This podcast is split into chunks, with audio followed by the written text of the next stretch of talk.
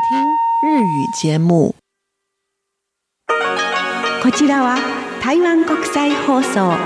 RTI 中央放送局の日本語番組です。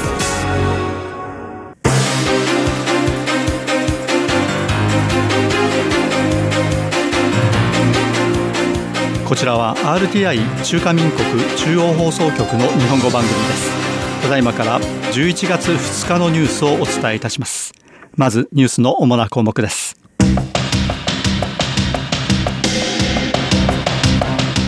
蔡英文総統はアメリカの大統領選挙の投票を前に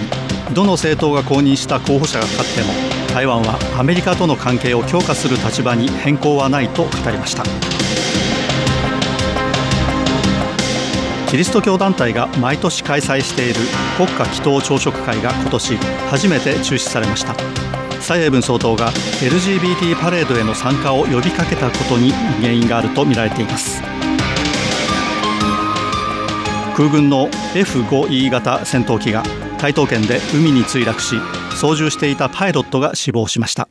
以上がニュースの主な項目です。はじめに、蔡英文総統は3日に行われるアメリカの大統領選挙の投票を前に、どの政党が公認した候補者が勝っても、台湾は自由民主の価値を堅持し、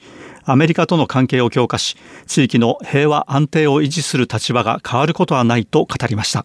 蔡英文総統は、台湾はこれまで民主の価値を守り、地域の平和に貢献し、国際社会の善良な力として努力してきた。このためアメリカの主流の世論及び与野党からの支持を受けている。最近アメリカの議会はすでに台湾旅行法、台北法案、台湾保障法など多くの法案を可決している。アメリカの行政部門も高官を何人も台湾に派遣し、また多くの武器輸出を通過させた。こうした台湾とアメリカの関係の進展は国民の誰もが見てきたことだと強調しました。また、ご少将外交部長は台湾の民進党蔡英文政権がトランプ大統領の当選を希望していると伝えられていることについて、外交部は数十年にわたる伝統としてアメリカの二大政党と並行的に交流していると指摘し、トランプ氏とバイデン氏のどちらが当選したとしても、台湾とアメリカの良好な関係は維持されると指摘しました。次に、キリスト教団体が毎年開催している国家祈祷朝食会が今年初めて中止されました。主催者の一部が、蔡英文総統が LGBT パレードへの参加を呼びかけたことに反発したことが原因だとみられています。国家祈祷朝食会は今年第20回となり、10月30日に開催されるはずでした。蔡英文総統は総統に就任して以来4年連続で出席していました。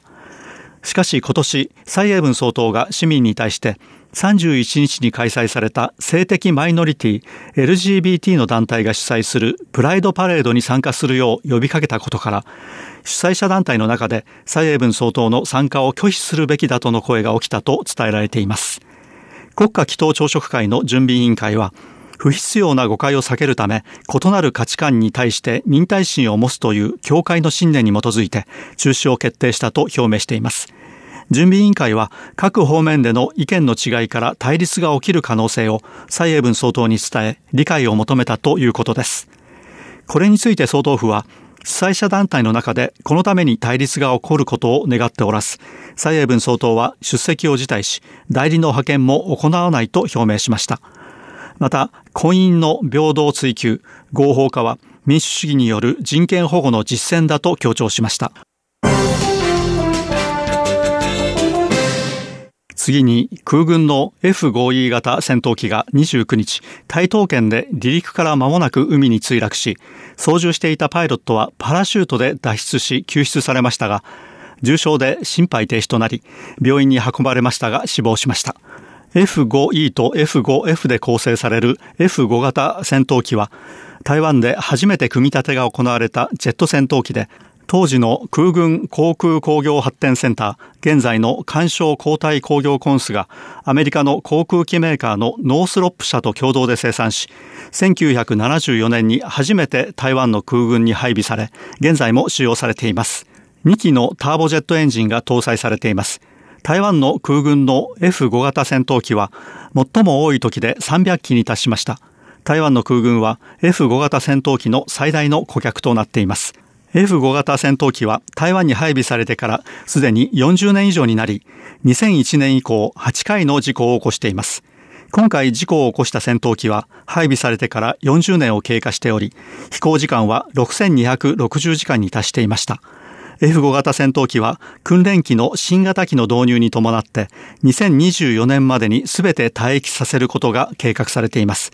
なお、蔡英文総統はこの事故で死亡したパイロットに哀悼の意を表明しました。また、国防部に対して事故原因を調査するよう指示しました。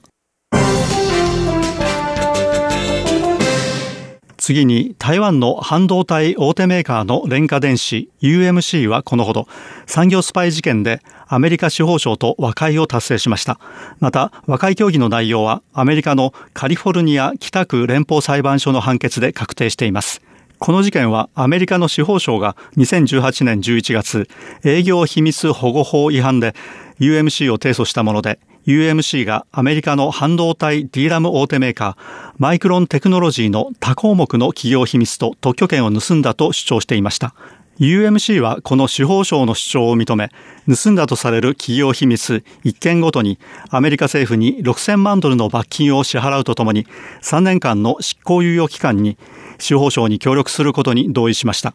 UMC では2016年に台湾の経済部投資審議委員会から許可された中国大陸の福建省喧嘩修正電路 JHICC との DRAM 生産に関する提携に際して新規にエンジニアを募集しました。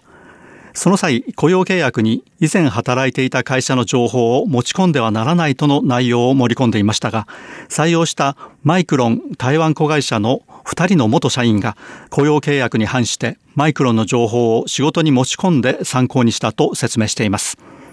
アメリカの企業秘密保護法では、社員が会社の幹部が知らない状況で違反した場合でも、会社は社員の行為に対して法的責任を負うことが求められます。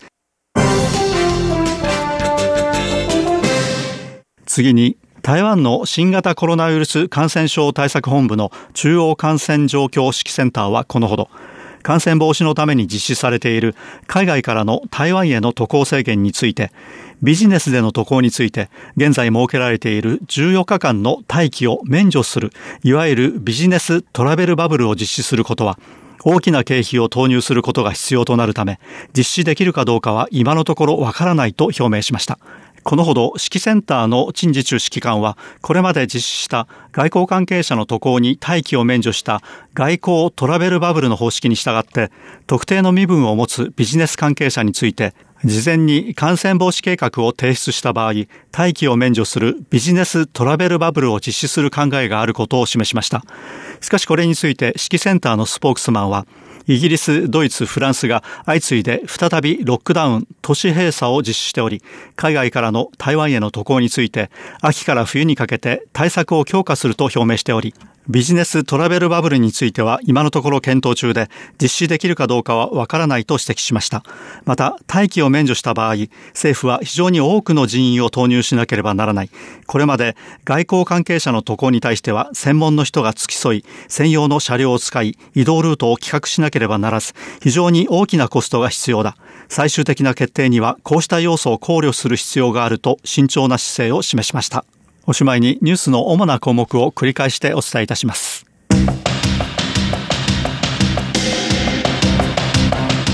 蔡英文総統はアメリカの大統領選挙の投票を前にどの政党が公認した候補者が勝っても台湾はアメリカとの関係を強化する立場に変更はないと語りましたキリスト教団体が毎年開催している国家祈祷朝食会が今年初めて中止されました。蔡英文総統が LGBT パレードへの参加を呼びかけたことに原因があるとみられています。空軍の F5E 型戦闘機が台東県で海に墜落し操縦していたパイロットが死亡しました。以上がニュースの主な項目でした。11月2日のニュースをお伝えいたしました。担当は早田でした。お聞きの放送は台湾国際放送です。